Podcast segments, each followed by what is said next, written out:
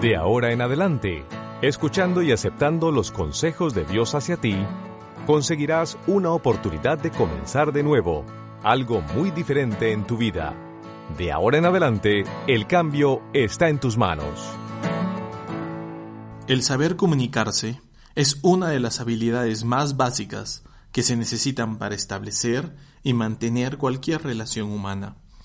Por eso, en el matrimonio es aún más importante que cada pareja perfeccione la comunicación. Donde encuentres un matrimonio exitoso, encuentras a dos personas que han desarrollado sus habilidades en la comunicación. Asimismo, donde encuentres un matrimonio fracasado, encuentras que una ruptura de comunicación está a la raíz de su fracaso. Vamos a ver unos factores que impiden la buena comunicación. Primero, examina tus actitudes. Tu actitud es básica para la comunicación eficaz, puesto que tu actitud es el suelo del cual brota lo que dices y lo que haces. Sin la actitud correcta, tus conversaciones salen mal. Puedes tener razón en lo que dices, pero la manera en que lo dices puede provocar disgustos. Vamos a ver ejemplos de tipos de actitud a la cual me refiero, como por ejemplo cuando hablas con tu cónyuge, tienes una actitud altiva o soberbia. ¿Das a entender que siempre tienes la razón y que él o ella no saben nada?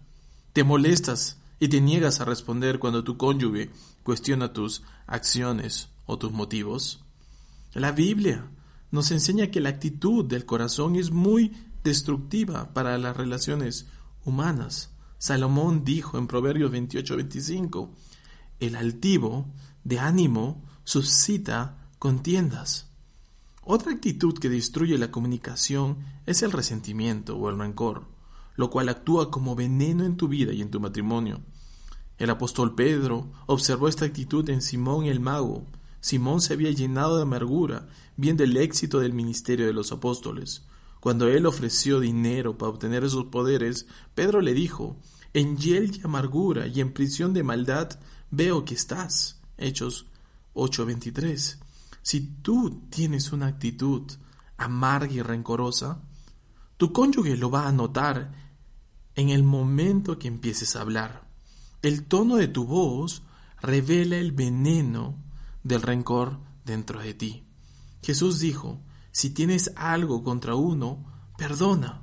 Un corazón que perdona es el único remedio para esta actitud venenosa. Segundo, examina tus palabras. Una vez que hayas examinado tus actitudes, tu modo de expresarse, expresarse, examina ahora tu vocabulario. ¿Qué palabras utilizas? ¿Utilizas palabras ásperas? ¿Posees la habilidad de cortar y lastimar verbalmente a tu cónyuge en una discusión?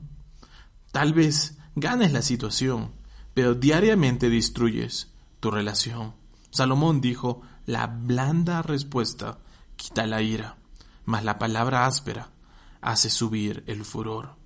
David describe la lengua de algunos como navajas afiladas, Salmo 52.2. ¿Es así tu lengua? Palabras duras, palabras que condenan, son muy destructivas. Acuérdate cómo te sientes cuando alguien te condena o te rebaja. El apóstol Pablo manda específicamente a los maridos, amen a sus mujeres y no sean ásperos con ellas. Este mandamiento podría aplicarse a las esposas también. Es evidente que la relación entre esposos y esposas no pueden prosperar en un ambiente de palabras duras. Tercero, Revisa tus acciones. Las acciones específicas que hagas en tu trato con tu cónyuge afectarán directamente tu habilidad de comunicar. O vas a abrir y mejorar la comunicación o vas a cerrar e impedir la comunicación. Veamos alguna de esas acciones. Escuchas con atención y respeto o interrumpes cuando te está hablando tu cónyuge. Esta falta de respeto frustrará a tu cónyuge y llega a irritar. El apóstol Santiago nos dice que seamos prontos para oír, tardos para hablar, tardos para irarnos. Santiago 1.19. Cuando interrumpes, significa que en verdad solo estás pensando en lo que vas a contestar. cuando debes escuchar con atención. Esto estorba la conversación significativa y armoniosa con tu cónyuge. Otra acción que estorba la comunicación es la ira explosiva.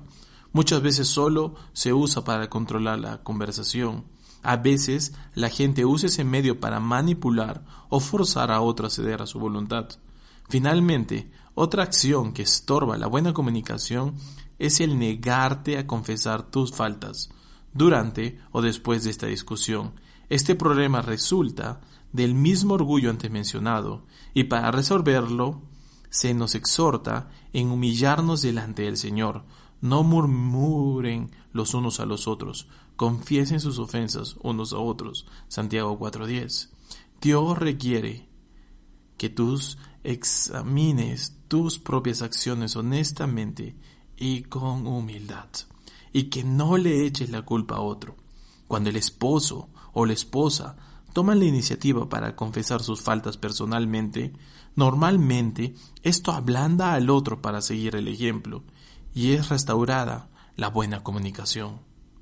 Pero ¿cómo puedo cambiar tantas malas actitudes y costumbres? Ten ánimo.